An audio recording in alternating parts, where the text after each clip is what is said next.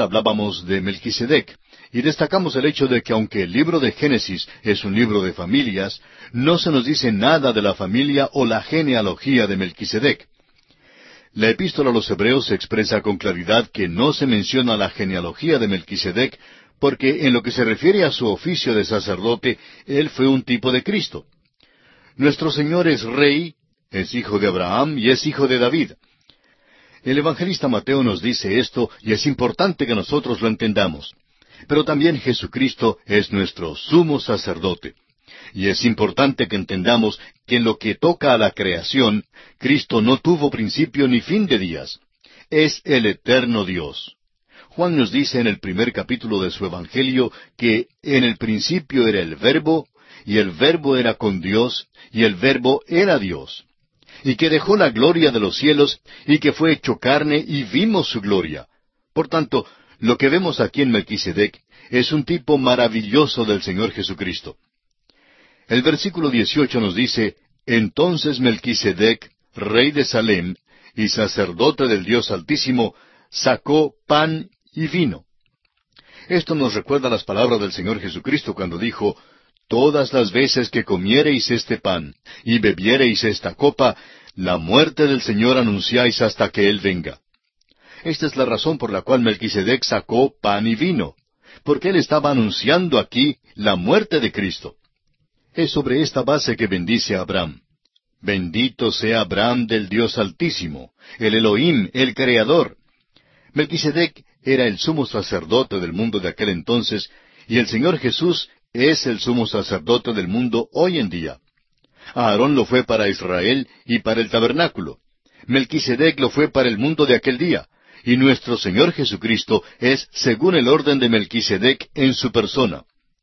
Y la última parte del versículo veinte dice, y le dio a Abraham los diezmos de todo. Veamos ahora la prueba por la cual pasa Abraham.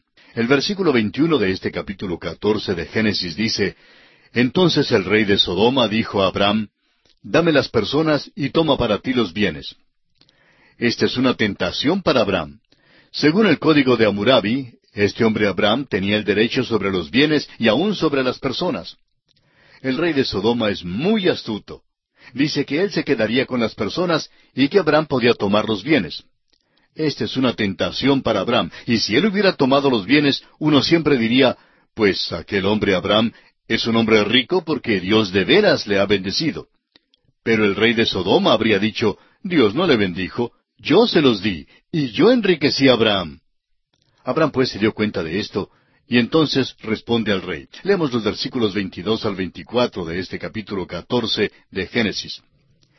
Y respondió Abraham al rey de Sodoma, He alzado mi mano a Jehová Dios Altísimo, Creador de los cielos y de la tierra, que desde un hilo hasta una correa de calzado, nada tomaré de todo lo que es tuyo, para que no digas, yo enriquecí a Abraham, excepto solamente lo que comieron los jóvenes y la parte de los varones que fueron conmigo, Aner, Escol y Mamre, los cuales tomarán su parte. Abraham está bajo la influencia de la bendición de Melquisedec, y es bueno que hubiera conocido a Melquisedec, porque Dios siempre nos prepara para enfrentarnos con cualquier tentación, con cualquier prueba que nos llegue, y dice en la primera carta del apóstol Pablo a los Corintios, en el capítulo diez, versículo trece, pero fiel es Dios, que no os dejará ser tentados más de lo que podéis resistir, sino que dará también juntamente con la tentación la salida para que podáis soportar. Dios pues preparó a Abraham para enfrentarse con esta prueba. Al salir Abraham hizo un pacto con Dios. Había dicho, Oh Dios, no estoy entrando en la guerra para adquirir los bienes. No tengo interés en las posesiones. Quiero restaurar y liberar a mi sobrino Lot. Permite que yo haga esto. Y Dios se lo permitió. Por eso Abraham se lo dice al rey de Sodoma, y esto entonces constituye un testimonio para con el rey. Lo que dice es, yo adoro al Dios vivo y verdadero, y he jurado que no tomaré nada de la guerra. Tú no puedes enriquecerme. No voy a dejar que me des ni un lazo, ni un hilito siquiera, porque si me los das, dirás que fuiste tú quien me ha enriquecido. Si me enriquezco, no será por causa tuya. Dios es quien lo hará. Note usted también, amigo oyente, que Abraham tiene también cuidado de dar la porción legítima a los otros hombres. Ellos tienen derecho a los bienes. Es justo que se les pague lo que comieron. En otras palabras, debe pagárseles por sus servicios. Pero Abraham, por su parte, se cuida de no tomar nada para él mismo. Y aquí concluimos el capítulo catorce de Génesis. Llegamos ahora al capítulo quince y encontramos en este capítulo la cuarta aparición de Dios a Abraham. Dios se revela a Abraham de una manera más completa y reafirma sus promesas. Llegamos a uno de los puntos principales de la Biblia aquí en este capítulo. Y encontraremos otro punto principal más adelante en el capítulo 17. El versículo uno de Génesis 15 dice, Después de estas cosas vino la palabra de Jehová a Abraham en visión, diciendo, No temas, Abraham, yo soy tu escudo, y tu galardón será sobremanera grande. En esta cuarta aparición, Dios anima a Abraham y lo lleva más adelante. Abraham acaba de dar un paso grande de fe cuando salió a liberar a Lot y cuando rehusó recibir los bienes que el rey de Sodoma le había ofrecido. Por tanto, el Señor se le aparece para fortalecerlo. Dios le dice ante todo que Él es su escudo. Y amigo oyente, eso es maravilloso. Tal vez durante la batalla con los reyes, Abraham se encontró en peligro y no sabía si viviría o no. Dios entonces le recuerda que Él está listo para defenderle y le dice, No temas, Abraham, yo soy tu escudo. Luego le dice que también su galardón será sobremanera grande. Le dice a Abraham que hizo bien en rechazar los bienes. Soy tu galardón, Abraham. Te voy a galardonar. Qué maravilloso es cuando un hombre está dispuesto a simplemente creer a Dios y acudir a Él. Es maravilloso contemplar lo que Dios puede hacer con tal hombre y por tal hombre. El versículo dos del capítulo quince nos dice, Y respondió Abraham, Señor Jehová, ¿qué me darás, siendo así que ando sin hijo, y el mayordomo de mi casa es ese Damaseno Eliezer? Detengámonos aquí por un momento y notemos que Abraham es muy práctico. Amigo oyente, creemos que a Dios le agrada que seamos prácticos. Ojalá pudiéramos deshacernos de la piedad falsa y la actitud hipócrita que muchos asumimos hoy. Abraham le está diciendo a Dios que no quiere tener más riquezas. Le dice a Dios que no le faltan las riquezas. Lo que pesa de veras en su corazón es el deseo de tener un hijo. Le recuerda a Dios que todavía está sin hijo y que Dios le ha prometido que será el padre de una nación y que su descendencia será tan innumerable como la arena del mar. La petición de su corazón es, pues, un hijo. Según la ley de aquel día, la cual era el código de Amurabi, Eliezer el siervo de Abraham, actualmente el mayordomo, heredaría todos los bienes de Abraham para su descendencia. Por eso, si Abraham no tenía un hijo, todas las posesiones pasarían a posesión del hijo de Eliezer como herencia. Ahora los versículos tres y cuatro dicen, Dijo también Abraham, Mira que no me has dado prole, y he aquí que será mi heredero un esclavo nacido en mi casa. Luego vino a él palabra de Jehová diciendo, no te heredará éste, sino un hijo tuyo será el que te heredará. ¿Sabe usted, amigo oyente, que Dios es práctico cuando el hombre es práctico con él? Dios asegura a Abraham que el heredero no vendrá por su siervo. Dios le dice de nuevo que tendrá un hijo. Así pues, Dios lo toma de la mano y lo lleva fuera bajo las estrellas. Ahora sabemos que era de noche porque leemos en el versículo cinco, y lo llevó fuera y le dijo, Mira ahora los cielos y cuenta las estrellas si las puedes contar. Y le dijo, Así será tu descendencia. Primero, Dios había dicho a Abraham que su descendencia sería tan innumerable como la arena en la orilla del mar. Ahora le dice que su descendencia será tan innumerable como las estrellas de los cielos. Por tanto, este hombre Abraham realmente tiene dos descendencias. Una descendencia es física y esa es la nación de Israel. La otra descendencia es espiritual y esa es la iglesia. Ahora, ¿cómo se llega a ser parte de esa descendencia espiritual? Solamente por la fe. El apóstol Pablo declaró a los Gálatas que eran hijos de Abraham. En su carta a los Gálatas, capítulo tres, versículo veintinueve, dice, Y si vosotros sois de Cristo, ciertamente linaje de Abraham sois, y herederos según la promesa. Estos eran los descendientes de Abraham por la fe en Jesucristo. No es la descendencia de Abraham según la línea natural. Un predicador tuvo el privilegio de hablar a un grupo de jóvenes judíos hace muchos años. El predicador habló de las glorias de la ley mosaica y del cumplimiento de aquella ley en la persona de Cristo Jesús. Comenzó por decirles que se alegraba hablarles porque ellos eran los hijos de Abraham. pero les dijo que él también era hijo de Abraham. Ellos se miraron unos a otros con gran sorpresa. Luego el predicador les dijo, ¿cómo es que uno llega a ser hijo de Abraham? Hay pues dos descendencias de Abraham, y es maravilloso saber esto. Ahora el versículo seis de este capítulo quince de Génesis dice, Y creyó a Jehová, y le fue contado por justicia. Este es uno de los grandes versículos de la Biblia, amigo oyente, y nos detendremos brevemente aquí para estudiarlo. Usted recuerda que Dios había llevado a Abraham de la mano y lo condujo afuera bajo las estrellas. Sin duda, Abraham pudo ver unas cuatro mil estrellas, quizá más. Había más de cincuenta mil en esa región donde él miraba. No las podía contar, pero Dios le dijo que si las pudiera contar, luego bien podría contar su descendencia. Él no las pudo contar, y nosotros no podemos contar sus descendientes hoy día. Abraham creyó a Dios.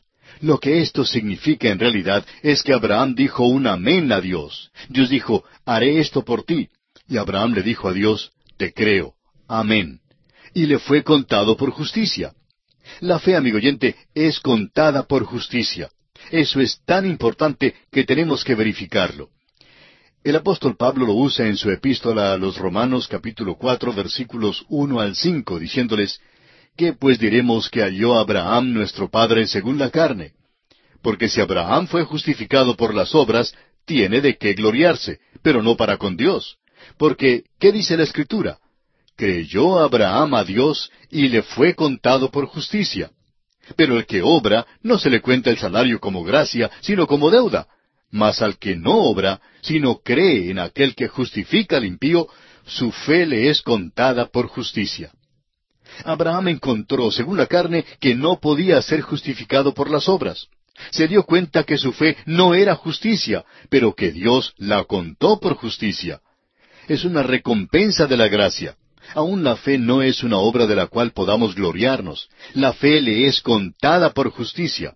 Si uno puede obrar para ganar la salvación, entonces Dios le debe a uno la salvación. Se la debe a la persona que la gana. Pero amigo oyente, Dios nunca salva de otra manera sino por la gracia. Nunca ha tenido otro método para salvar. Si usted es salvo, es porque creyó a Dios, aceptando a Cristo Jesús como su Salvador personal cree que Dios le ha provisto la salvación. Al que no obra para obtener la salvación, al que no obra, es decir, al que no hace nada para merecerla, su fe le es contada por justicia. Cree en aquel que justifica al impío. ¿A qué clase de personas justifica? A los impíos. La fe es contada precisamente por lo que no es. Esos son hombres impíos, injustos, pero la fe les es contada por justicia, y es por eso que los que están sin Dios y luego creen, son declarados justos. Mas al que no obra, sino cree en aquel que justifica al impío, su fe le es contada por justicia. Es contada por lo que no es. Abraham, pues, creyó a Dios. Aceptó simplemente lo que le decía Dios y creyó a Dios. Así es como se salva el pecador y así es como usted, amigo oyente, puede ser salvo, simplemente creyendo que Dios ha hecho algo por usted, que Cristo murió por usted y que resucitó. Dios entonces le declarará justo al aceptar usted a Cristo Jesús como el Salvador de su alma.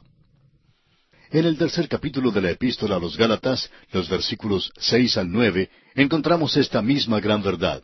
Dice allí, Así Abraham creyó a Dios y le fue contado por justicia. Sabed por tanto que los que son de fe, estos son hijos de Abraham.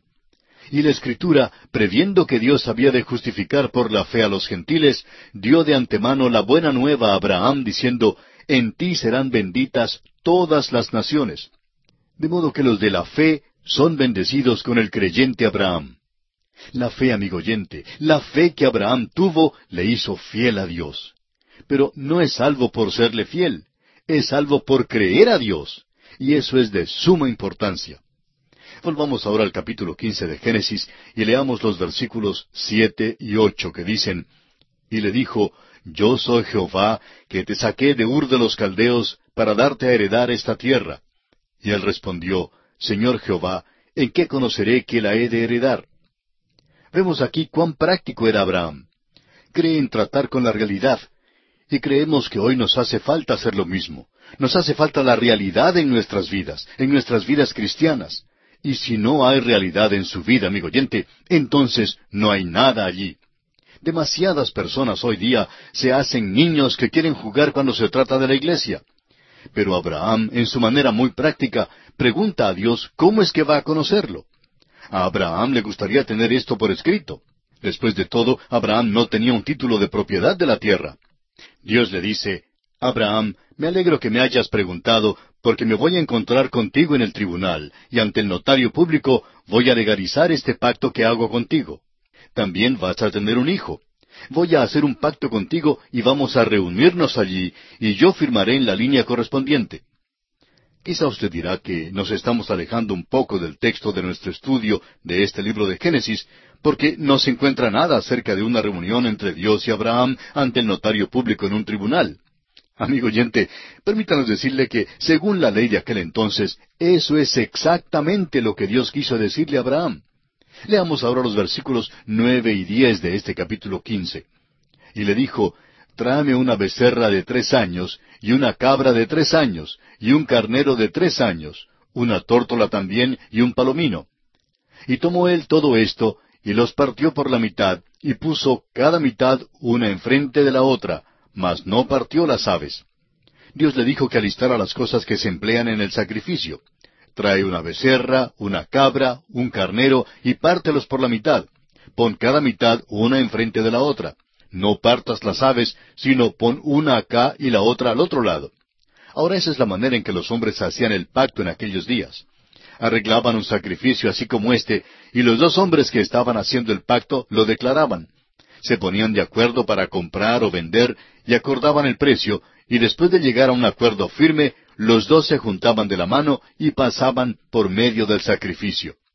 En aquel entonces, esta ceremonia correspondía a lo que hacemos nosotros hoy en día, de ir al tribunal y firmar ante un notario público. Eso es exactamente lo que ocurrió aquí. Y vemos que Abraham alistó todo según las instrucciones que Dios le dio. El versículo once dice, Y descendían aves de rapiña sobre los cuerpos muertos, y Abraham las ahuyentaba. Si usted hubiera estado allí, hubiera visto todo el despliegue de los sacrificios. Era la costumbre de aquellos días. En Jeremías encontramos una referencia a esta costumbre. Al parecer, era la costumbre de muchas de las naciones de aquellos tiempos. Leemos en el capítulo treinta y cuatro de Jeremías, versículo dieciocho, que dice, Y entregaré a los hombres que traspasaron mi pacto, que no han llevado a efecto las palabras del pacto que celebraron en mi presencia, dividiendo en dos partes el becerro y pasando por medio de ellas. Vemos aquí una escena muy humana. Abraham lo ha preparado todo. Y mientras espera al Señor, las aves del aire descienden, es decir, el gallinazo, el buitre, los cuervos y las demás aves que comen cuerpos muertos, y Abraham está allí ahuyentándolas. Todas habían llegado a banquetear y es como si dijeran, bueno, Abraham, por lo visto, el que hace el pacto contigo no ha aparecido, tal vez llegará tarde. Y Abraham respondía, sí vendrá, y no tardará. Simplemente me mandó a preparar las cosas y prometió estar aquí para hacer el pacto. Ahora leamos el versículo 12. Mas a la caída del sol sobrecogió el sueño a Abraham, y he aquí que el temor de una grande oscuridad cayó sobre él. Abraham es paralizado en sueños y puesto a un lado. Parece algo extraño. Dios le paraliza en sueño cuando debe hacer el pacto. Este es un pacto extraordinario, amigo oyente. Dios va a pasar por en medio del sacrificio porque Dios le ha prometido algo a Abraham. Pero Abraham no va a pasar por el sacrificio porque Abraham no le está prometiendo nada. Simplemente creyó a Dios. Eso es todo. Amigo oyente, eso es exactamente lo que tuvo lugar hace más de dos mil años. Porque de tal manera amó Dios al mundo que ha dado a su Hijo unigénito para que todo aquel que en Él cree no se pierda, mas tenga vida eterna. Dios el Padre amó tanto al mundo que dio a su Hijo unigénito, y el Hijo estuvo de acuerdo en venir a la tierra y morir por los pecados del mundo, los suyos y los míos, para que todo aquel que cree en Jesucristo no se pierda, sino que tenga vida eterna. El Evangelio de Juan capítulo tres versículo dieciséis nos habla de eso. Yo no estuve allí hace más de dos mil años para hacer el pacto, pero Dios el Padre y Dios el Hijo lo hicieron. Yo no pude prometer nada, ni usted tampoco. Abraham, pues, no hace promesa alguna. Supóngase que Dios hubiera dicho a Abraham, Abraham, si solo me prometes decir tus oraciones todas las noches, te haré esto. Y supóngase que una noche Abraham se hubiera olvidado de orar, pues hubiera violado el pacto, y Dios no hubiera estado obligado a cumplir con su parte. Pero gracias a Dios, esa no fue la manera en que hizo Dios el pacto. No pide al hombre que haga cosa alguna. El hombre simplemente dice un amén a Dios. El hombre simplemente tiene que creer lo que Dios ha hecho. Crea a Dios. Amigo oyente, esa es la salvación, es creer a Dios. Dios fue quien pasó por en medio del sacrificio. Fue Dios quien hizo el pacto. El versículo 13 nos dice, Entonces Jehová dijo a Abraham, Ten por cierto que tu descendencia morará en tierra ajena y será esclava allí, y será oprimida cuatrocientos años. En la Escritura se predice tres veces que esta gente sería expulsada de la tierra. Esa es la primera vez. También predecía que regresarían a la tierra, y regresaron de Egipto. Más adelante se nos dice que fueron llevados cautivos a Babilonia y también regresaron de allá. Luego, en el año setenta de nuestra era, Jerusalén fue destruida y fueron esparcidos de nuevo. La nación no ha regresado completamente de la dispersión, pero se predice que volverán un día. Los versículos catorce y quince de Génesis quince dicen, mas también a la nación a la cual servirán juzgaré yo, y después de esto saldrán con gran riqueza. Y tú vendrás a tus padres en paz, y serás sepultado en buena vejez. Más adelante veremos cómo se cumplió esto y cómo salieron con gran riqueza. Nos encontramos ya al final del capítulo quince de este libro. Comenzamos entonces con el versículo dieciséis, que dice, Y en la cuarta generación volverán acá, porque aún no ha llegado a su colmo la maldad del amorreo hasta aquí. Dios dice que no puede poner la descendencia de Abraham en esta tierra ahora, porque ama a los amorreos también, y quiere darles la oportunidad de volver a él. Dios les dio unos cuatrocientos años. Ese es un tiempo largo para ver si se volvían a él, ¿no le parece? La única que volvió a él en esa tierra fue aquella mujer cananea, Raab la ramera. Ella fue la única que volvió a Dios. Ella creyó en Él. Y amigo oyente, eso es todo lo que Dios nos pide que hagamos, creer en Él. Por eso dio a los amorreos todos aquellos años de oportunidad. Leamos ahora el versículo 17. Y sucedió que puesto el sol y ya oscurecido, se veía un horno humeando y una antorcha de fuego que pasaba por entre los animales divididos. Tanto el horno aquí como la antorcha hablan de Cristo. El horno habla de juicio, y la antorcha habla de Cristo como la luz del mundo. Ahora los versículos 18 al 21, los versículos finales de este capítulo 15 dicen, En aquel día hizo Jehová un pacto con Abraham diciendo, A tu descendencia daré esta tierra, desde el río de Egipto hasta el río grande, el río Éufrates, la tierra de los ceneos, los ceneseos, los cadmoneos, los eteos, los fereceos, los rafaitas, los amorreos, los cananeos, los jerseseos y los jebuseos. Aquí vemos que Dios está demarcando los límites de la tierra que promete Abraham. Ahora, ¿qué es lo que promete hacer Abraham? Simplemente nada. Lo único que hizo fue creer a Dios. Y amigo oyente, Dios le salvará a usted también. Le salvará por su gracia si usted cree lo que Él ha hecho en su favor. Y aquí concluye nuestro estudio del capítulo quince del libro de Génesis. Y llegamos ahora al capítulo dieciséis. En este capítulo vemos otra de las pruebas de Abraham en la cual fracasó. Vemos la incredulidad tanto de Sarai, la esposa, como de Abraham mismo, y también el nacimiento de Ismael. Abraham disfrutó en el capítulo anterior de una experiencia en la cumbre, y uno pensaría que continuaría caminando en lugares altos ahora. Pero vemos que Abraham no es perfecto. Notamos aquí un debilitamiento de su fe. La demora de Dios causó que Abraham dudara y que tratara de resolver un asunto por sí mismo. Trató de ayudar a Dios, lo cual Dios no aprobó. Es un chasco grande después de haber estudiado el capítulo previo. El versículo uno del capítulo dieciséis nos dice, Sarai, mujer de Abraham, no le daba hijos, y ella tenía una sierva egipcia que se llamaba Agar. Recuerde usted que ya dijimos que Abraham adquirió dos cosas en la tierra de Egipto, las cuales le causaron grandes dificultades. Una causa de sus dificultades fueron las riquezas.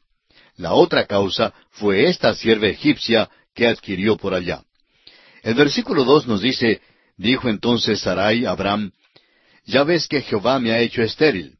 Te ruego pues que te llegues a mi sierva. Quizá tendré hijos de ella. Y atendió Abraham al ruego de Sarai. Lo que le sugirió Sarai era la costumbre general de aquel entonces.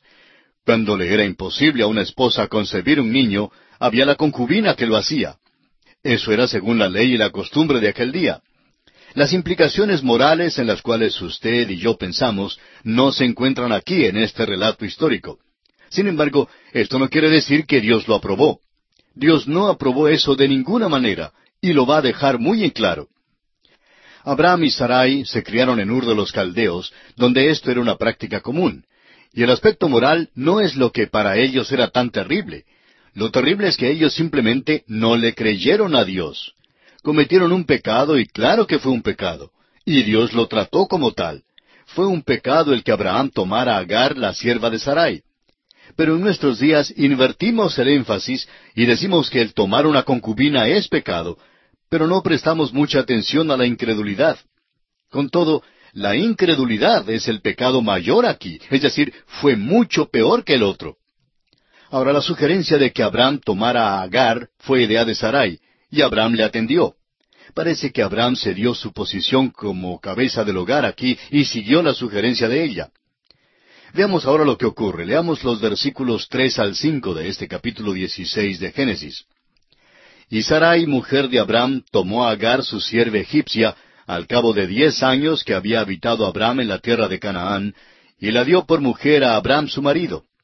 Y él se llegó a Agar, la cual concibió, y cuando vio que había concebido, miraba con desprecio a su señora. Entonces Sarai dijo a Abraham, Mi afrenta sea sobre ti, yo te di mi sierva por mujer, y viéndose encinta, me mira con desprecio. Juzgue Jehová entre tú y yo. La sierva egipcia se convierte en la concubina de Abraham, y esto por supuesto no es la voluntad de Dios. Dios no va a aceptar la descendencia de ninguna manera, y no la aceptó. ¿Por qué? Porque estuvo mal, no diga que Dios aprobó esto. Todo lo que se puede decir es que esto se relata en las Escrituras porque es un hecho histórico que tuvo lugar, pero eso no quiere decir que Dios lo aprobó. Y podemos ver aquí el problema que surge. Agar despreciaba a Sarai porque pudo concebir un niño de Abraham, mientras que Sarai no pudo hacerlo. De modo que, por esa razón, miraba con desprecio a Sarai. Luego Sarai se da cuenta de que ha hecho mal y dice, mi afrenta sea sobre ti. Claro que hizo mal, amigo oyente. Dios no va a aceptar esto y servirá de angustia a Abraham. Notamos aquí que no están confiando de veras en Dios como debieron haber confiado. Después de todo, Abraham en ese entonces tenía noventa años y Sarai tenía ochenta años. Quizá habían llegado a la conclusión de que ya no iban a tener un hijo.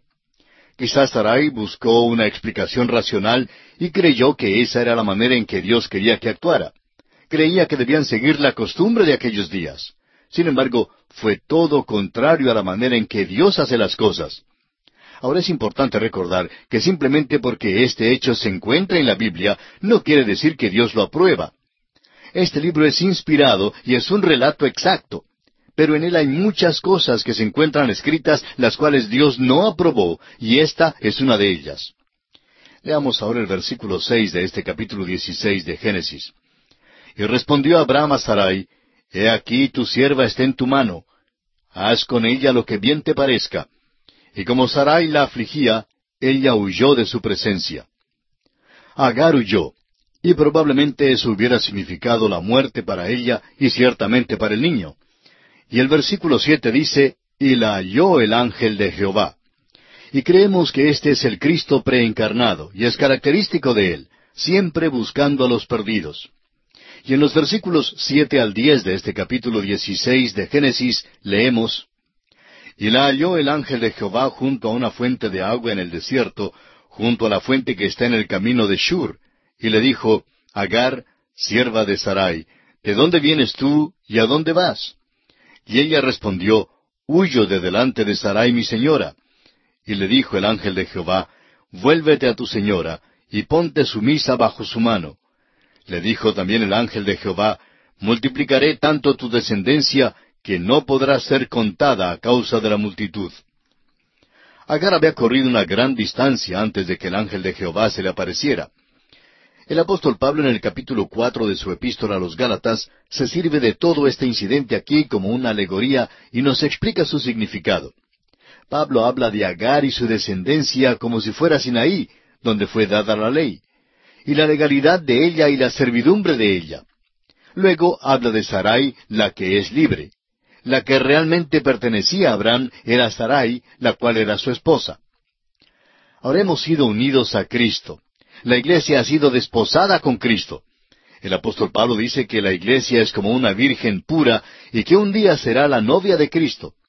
Amigo oyente, usted no querrá estar bajo la ley. Esa es otra cosa que ni usted ni yo necesitamos. Eso sería como Agar, y ese es precisamente el punto que destaca Pablo en su epístola a los Gálatas. Si usted es la novia de Cristo, si es libre como Sarai, pues no es necesario tratar de ser como Agar y ponerse bajo la ley. Todo este asunto será una causa de tristeza grande. Ya lo es para Sarai, pero no solo hará efecto en ella, será causa de tristeza aún más grande para Abraham más adelante. Ahora el ángel de Jehová habla acerca del niño. El niño es hijo de Abraham. Leamos los versículos once y doce de este capítulo dieciséis de Génesis. Además le dijo el ángel de Jehová, He aquí que has concebido, y darás a luz un hijo, y llamarás su nombre Ismael, porque Jehová ha oído tu aflicción. Y él será hombre fiero, su mano será contra todos, y la mano de todos contra él, y delante de todos sus hermanos habitará.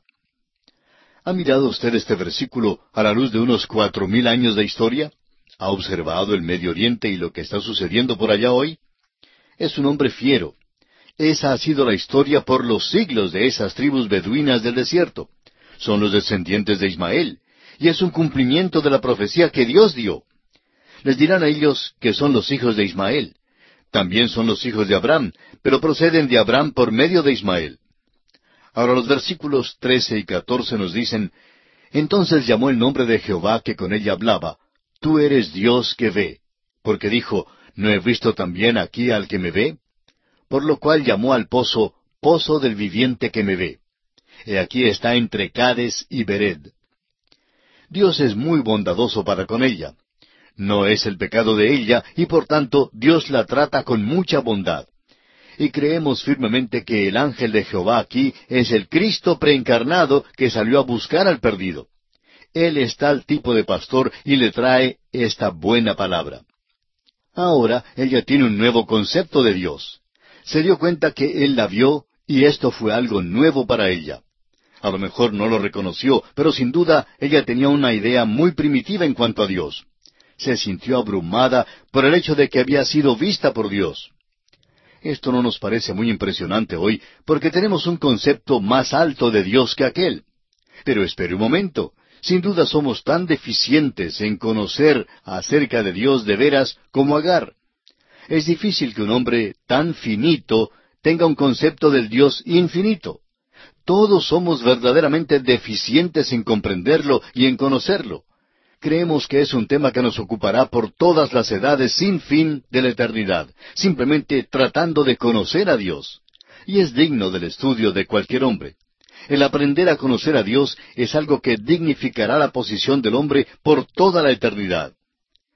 Leamos ahora los versículos quince y dieciséis de este capítulo dieciséis de Génesis. Y Agar dio a luz un hijo a Abraham, y llamó a Abraham el nombre del hijo que le dio Agar, Ismael. Era Abraham de edad de ochenta y seis años cuando Agar dio a luz a Ismael. Recuerde usted que Ismael es el hijo de Abraham. Abraham tiene ahora ochenta y seis años.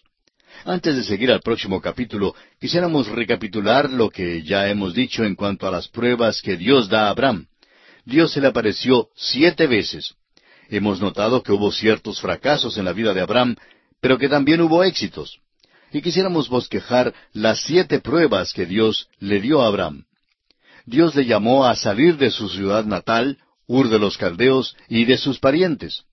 Tenía que desistir de sus ambiciones y planes personales. Tenía que dejar atrás a sus parientes, a su familia. Abraham respondió parcialmente a esto. Su fe fue débil e imperfecta, pero por lo menos salió. El resultado final es que llegó a la tierra de Canaán con seguridad y fue bendecido. En segundo lugar, hubo hambre en la tierra de Canaán. Y entonces Abraham huyó de la tierra de Canaán y fue hasta Egipto. Allí adquirió las riquezas y adquirió también la sierva Agar. Ahora estas dos cosas, tanto las riquezas como la sierva Agar, le sirvieron de tropiezo. Ahora en tercer lugar, a Abraham le fueron dadas riquezas y ellas son una prueba de veras. Las riquezas han servido de tropiezo a muchos hombres. Algunas veces hemos deseado que el Señor nos permitiera este tipo de prueba en vez de alguna de las otras pruebas que nos ha dado. Pero lo que ocurre es que Dios no puede tener confianza a veces con nosotros en lo que respecta a las riquezas. Abraham realmente no se olvidó de Dios, porque fue generoso y magnánimo con su sobrino Lot. Sin embargo, las riquezas le separaron de Lot. Luego Dios se le aparece de nuevo. En cuarto lugar, a Abraham le fue dado el poder para derrotar a los reyes de Oriente. Y aquella fue una verdadera prueba, y salió vencedor de ella. Luego encuentra a Melquisedec, quien salió al encuentro suyo, y creemos que fortaleció a Abraham para la prueba, y por tanto, Abraham rehusó recibir los bienes del botín de la guerra. De modo que Dios se le aparece a Abraham y le consuela. En quinto lugar, notamos que Dios demoró en dar a Abraham un hijo por medio de su esposa Sarai. Ambos fueron impacientes y por sugerencia de Sarai trataron de resolver el asunto por sí mismos, saliéndose de la voluntad de Dios. Y allí resultó entonces el nacimiento de Ismael. Los árabes del desierto hoy todavía están en una confrontación con la nación de Israel, y quizá continuarán haciéndolo hasta el milenio. En sexto lugar, veremos más adelante que la sexta prueba fue la destrucción de Sodoma y Gomorra. Abraham pensaba que había muchos justos en las ciudades y por tanto intercede por ellas. De esta experiencia, Abraham se da cuenta que el juez de la tierra hace siempre lo que es bueno. Dios no destruye a los justos con los malos. Y en séptimo lugar, el sacrificio de Isaac. En esta prueba, Abraham obedece a Dios implícitamente y sin reserva. Ahora ha llegado al lugar donde es el hombre de fe y al lugar en que Dios quería que estuviera. Y esto concluye nuestro estudio del capítulo 16 del libro de Génesis. Nos encontramos ahora en el capítulo 17. Este capítulo es la clave del libro de Génesis. Algunos creen que este es el capítulo clave de la Biblia. En él, Dios hace su pacto con Abraham y cambia el nombre de Abraham por Abraham. También Dios confirma su promesa a Abraham en cuanto al hijo que le ha prometido. El pacto de Dios con Abraham aquí toca dos cosas importantes. Se relaciona con una descendencia y con una tierra. Dios se revela a Abraham por un nuevo nombre, el Shaddai, el Dios Todopoderoso. También le da a Abraham un nuevo nombre. Hemos estado utilizando los dos nombres llamándole Abraham y Abraham, pero realmente hasta este punto su nombre fue Abraham. Y ahora se cambia por Abraham. Abraham significa padre enaltecido, y Abraham significa padre de una multitud. Ahora Ismael no es el hijo que Dios había prometido a Abraham, porque Dios promete hacer de él una grande nación. Este capítulo explica con claridad que debe haber otro hijo. Encontraremos ahora que Abraham tiene noventa y nueve años. Tenía ochenta y seis cuando le nació Ismael, y no fue sino hasta catorce años después que le nació Isaac. El versículo uno del capítulo diecisiete de Génesis dice, Era Abraham de edad de noventa y nueve años cuando le apareció Jehová y le dijo, Yo soy el Dios Todopoderoso, anda delante de mí y sé perfecto. Dios revela a Abraham un nombre nuevo, el Shaddai, el Dios Todopoderoso. Y el versículo dos dice, Y pondré mi pacto entre mí y ti, y te multiplicaré en gran manera. Esta palabra pacto aparece en este capítulo unas trece veces. Hay veintisiete versículos en todo el capítulo, y visto que la palabra pacto aparece trece veces, podemos notar que es muy importante. Evidentemente Dios está hablando acerca del pacto. Vamos a escucharle. Y pondré mi pacto entre mí y ti, y te multiplicaré en gran manera. Esta es la quinta aparición de Dios a Abraham. Y no es solamente la quinta aparición de Dios a Abraham, sino que Dios llega para hacer el pacto y para reafirmar la promesa que ha hecho con respecto a un hijo. Esto excluye absolutamente al niño Ismael como el hijo prometido. Estamos seguros que esta es una de las razones importantes por la cual todo sucedió así como sucedió. El apóstol Pablo habla acerca de esto en el cuarto capítulo de su carta a los Romanos, versículo 19, donde dice, y no se debilitó en la fe al considerar su cuerpo, que estaba ya como muerto, siendo casi de cien años, o la esterilidad de la matriz de Sara. La matriz de Sara era realmente una tumba. Fue un lugar de muerte. De la muerte llegó la vida, nació Isaac. Y así el apóstol Pablo concluye el capítulo haciendo una comparación entre Isaac, como nacido de una matriz muerta, y la resurrección de Jesucristo nuestro Señor. Dice Pablo, el cual fue entregado por nuestras transgresiones y resucitado para nuestra justificación. La vida que procede de la muerte. Esa es exactamente la promesa que Dios hace a este hombre Abraham. Tenía ya noventa y nueve años, y eso quiere decir que Sara tiene ochenta y nueve años. Al nacer Isaac, Abraham tenía cien años y Sara tenía noventa años.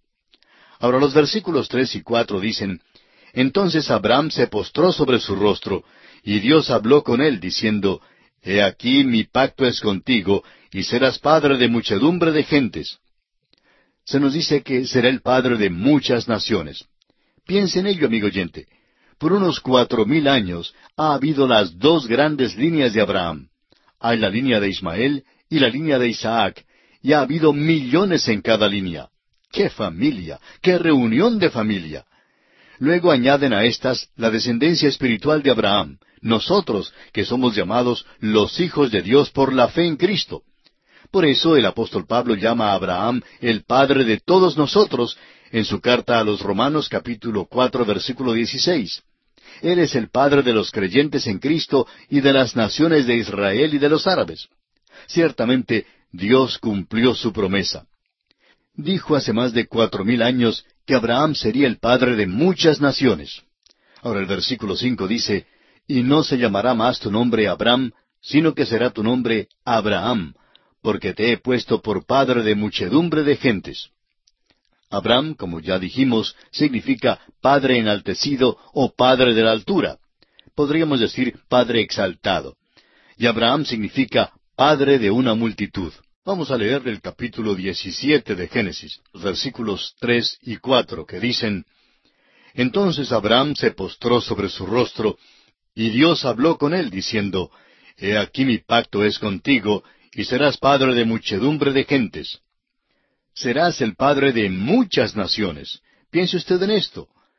Por unos cuatro mil años ha habido dos grandes líneas que proceden de Abraham. Hay la línea de Ismael y también la línea de Isaac. Ya ha habido millones de cada una de estas líneas. Luego se añaden a estas la descendencia espiritual de Abraham, nosotros que somos llamados los hijos de Dios por la fe en Jesucristo. Por eso el apóstol Pablo llama a Abraham el padre de todos nosotros en su epístola a los Romanos, capítulo cuatro, versículo dieciséis. Él es el padre de los creyentes en Cristo y de las naciones de Israel y de los árabes. Ciertamente Dios cumplió su promesa. Dijo hace más de cuatro mil años que Abraham sería el padre de muchas naciones y así ha sido.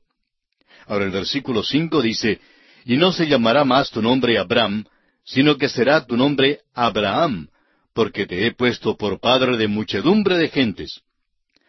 Abraham, como dijimos en nuestro programa anterior, significa padre enaltecido, o padre de la altura. Podríamos decir padre exaltado. Y Abraham significa padre de una multitud. Permítanos ahora ilustrar algo de la fe de este hombre Abraham. Supóngase usted que una mañana Abraham y Sarai se levantan y están trabajando en la hacienda cuando unos mercaderes llegan del desierto. Se paran en el pequeño oasis allí en el manantial de Hebrón para sacar agua del pozo. Mientras viajan desde el norte en su camino hacia Egipto, le piden agua para ellos mismos y para los camellos, y Abraham sale para recibirlos. Debemos recordar que había un gran número de personas que eran hospitalarias en aquellos días. Es muy interesante que hablemos de los cavernícolas de años atrás y cuán terribles eran ellos. Pero en aquellos días no le era posible a ningún extranjero viajar por el país sin que alguien le abriera su casa para hospedarle.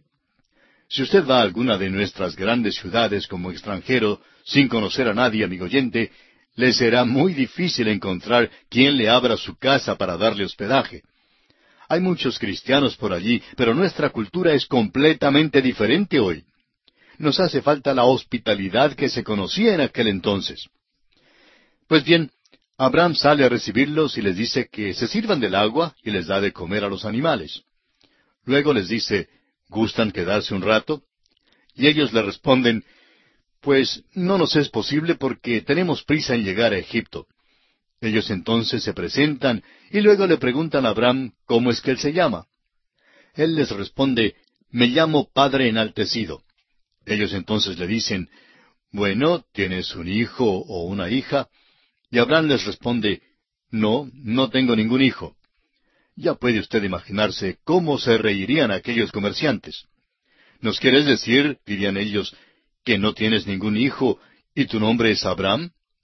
Y así pues se iban por el desierto riéndose. Luego, después de pasar unos seis meses, pasan por allí los comerciantes de regreso otra vez, y se detienen una vez más, y Abraham sale a recibirlos. Y comienzan a reírse otra vez y a decir, Buenas tardes, Padre enaltecido. Abraham les dice entonces, No me llamo más Padre enaltecido. Entonces le preguntan, ¿Cuál es su nombre nuevo ahora? Él les dice, Me llamo Padre de una multitud. Están entonces tan curiosos que le dicen, Pues debe ser que te nacieron mellizos entonces.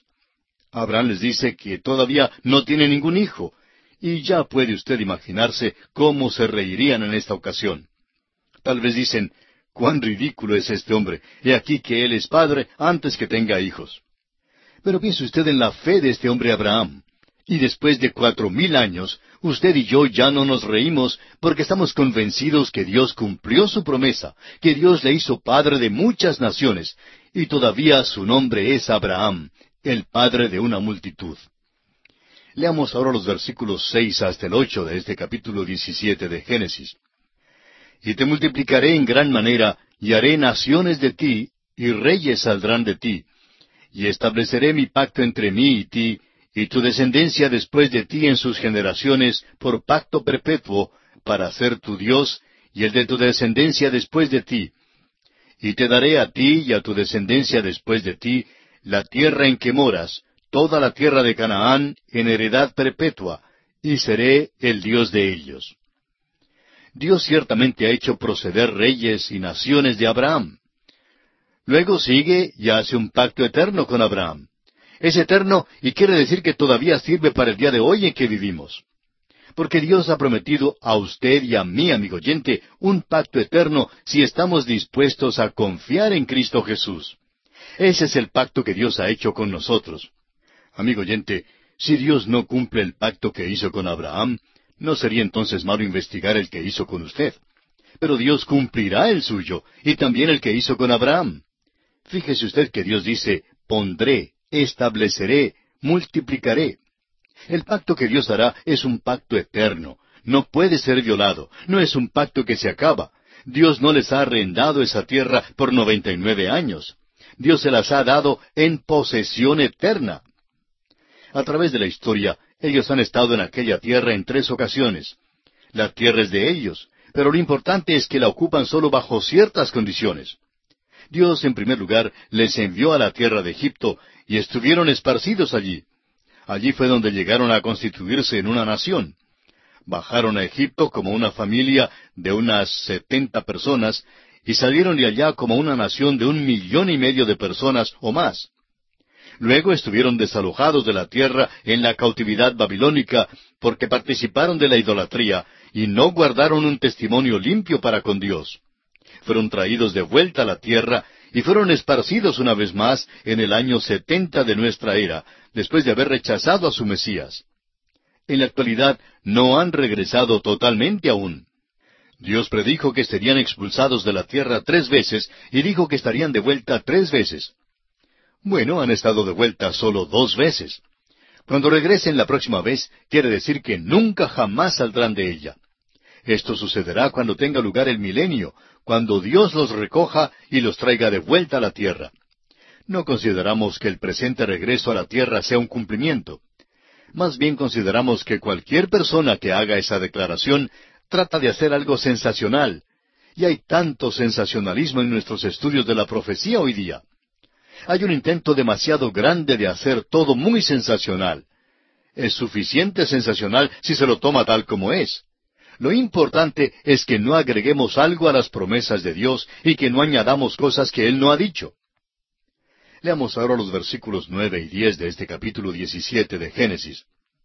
Dijo de nuevo Dios a Abraham, En cuanto a ti, guardarás mi pacto, tú y tu descendencia después de ti por sus generaciones. Este es mi pacto que guardaréis entre mí y vosotros y tu descendencia después de ti, será circuncidado todo varón de entre vosotros. La circuncisión es la señal de aquel pacto, y no se lleva a cabo este rito para hacerse miembro del pacto. Ellos lo llevaron a cabo porque hicieron un pacto con Dios, y eso es lo que constituye la diferencia. Es la misma relación para el creyente hoy día con respecto a las buenas obras. El creyente no hace las buenas obras para ser salvo. El creyente hace las buenas obras porque ya ha sido salvo. Un pastor cuenta que cuando era niño y se marchó del hogar, se encontró en muchos apuros. Lo que le mantuvo alejado de llegar a ser un renegado por completo fue el recuerdo de su padre. Decía él, porque soy hijo de mi papá, no voy a hacer esto y no voy a entrar en aquel lugar. Se refrenó por esa razón. Ahora dice él, no llegué a ser hijo de mi padre al refrenarme de hacer ciertas cosas. Ya era hijo de mi padre fue por ser su hijo precisamente que me abstuve de ciertas cosas.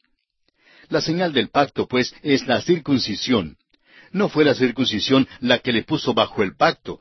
La circuncisión fue solamente la evidencia del pacto, la señal del pacto. Ahora el versículo 12 de este capítulo 17 de Génesis dice, Y de edad de ocho días será circuncidado todo varón entre vosotros por vuestras generaciones, el nacido en casa y el comprado por dinero a cualquier extranjero que no fuere de tu linaje. ¿Se fija usted cuán escrupulosamente se relata todo respecto al nacimiento de Cristo?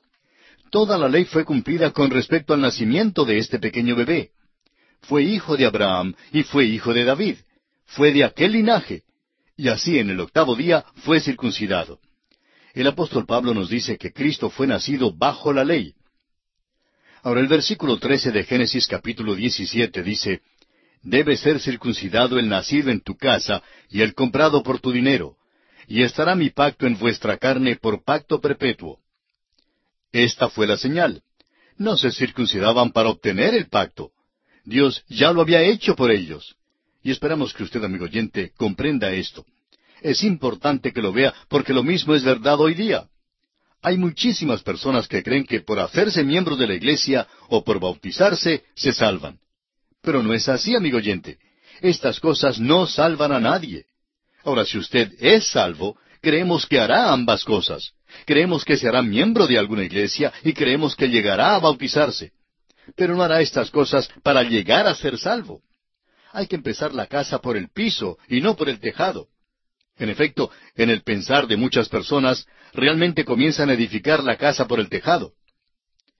Leyendo ahora el versículo catorce de este capítulo diecisiete de Génesis encontramos Y el varón incircunciso, el que no hubiere circuncidado la carne de su prepucio, aquella persona será cortada de su pueblo, ha violado mi pacto. Había aquellos en Israel que desobedecieron el mandamiento de ser circuncidado. Y veremos que casi toda la nación desobedeció este pacto cuando salieron de la tierra de Egipto. Pero esto afectó al pacto. Significaba que el individuo estaría excluido. Ningún individuo ni grupo podía destruir este pacto con la nación. Dios lo hizo con Abraham y con su descendencia, y es un pacto eterno. Cuando el hombre viola el pacto, se excluye, pero el pacto queda. Cuán maravilloso es esto. Veamos ahora cómo Dios cambia el nombre de Sarai a Sara y promete que le nacerá un hijo. Leamos los versículos quince y dieciséis. Dijo también Dios a Abraham, A Sarai tu mujer no la llamarás Sarai, mas Sara será su nombre, y la bendeciré, y también te daré de ella hijo, sí, la bendeciré, y vendrá a ser madre de naciones, reyes de pueblos vendrán de ella. Si es que el viejo Abraham va a ser el padre de naciones, pues Sara será la madre de naciones. El versículo 17 dice, Entonces Abraham se postró sobre su rostro y se rió, y dijo en su corazón, ¿A hombre de cien años ha de nacer hijo? ¿Y Sara, ya de noventa años, ha de concebir? El viejo Abraham simplemente se reía.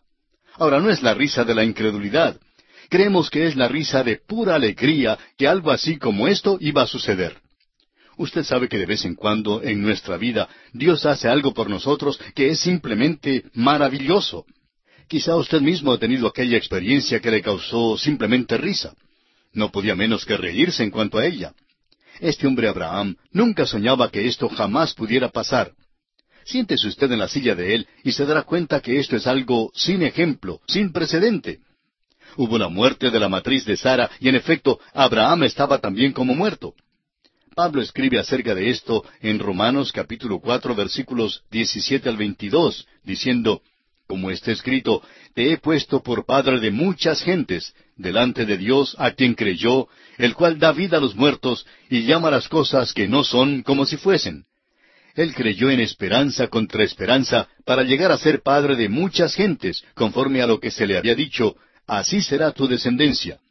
Y no se debilitó en la fe al considerar su cuerpo, que estaba ya como muerto, siendo de casi cien años, o la esterilidad de la matriz de Sara tampoco dudó por incredulidad de la promesa de Dios, sino que se fortaleció en fe, dando gloria a Dios, plenamente convencido de que era también poderoso para hacer todo lo que había prometido, por lo cual también su fe le fue contada por justicia. Abraham creyó a Dios y estuvo completamente enajenado de alegría por el milagro y la bondad de Dios. Pero de golpe le llega una reflexión y es como una flecha que entra en su corazón. ¿Sabe usted lo que es? Abraham piensa en un niño, y aquel es Ismael. Y en este capítulo 17 de Génesis, los versículos 18 y 19, Abraham habla con Dios. Y dijo Abraham a Dios, Ojalá Ismael viva delante de ti. Respondió Dios, Ciertamente Sara tu mujer te dará a luz un hijo, y llamará su nombre Isaac, y confirmaré mi pacto con él como pacto perpetuo para sus descendientes después de él. Ahora Abraham dice, Oh Señor, este niño se ha criado en mi hogar. Porque note usted que está muy apegado a él. Ismael tenía catorce años cuando Abraham la despidió y no creemos que Abraham jamás le volviera a ver. Quedó acongojado por haberlo despedido. Amigo oyente, no importa lo que creamos acerca de Ismael. Fue hijo de Abraham. Y Abraham amaba a su hijo. Y esto fue una angustia grande tener que entregarlo. Opinamos que debe haber reflexionado muchas veces diciéndose, cometí un gran error en tomarme a Agar.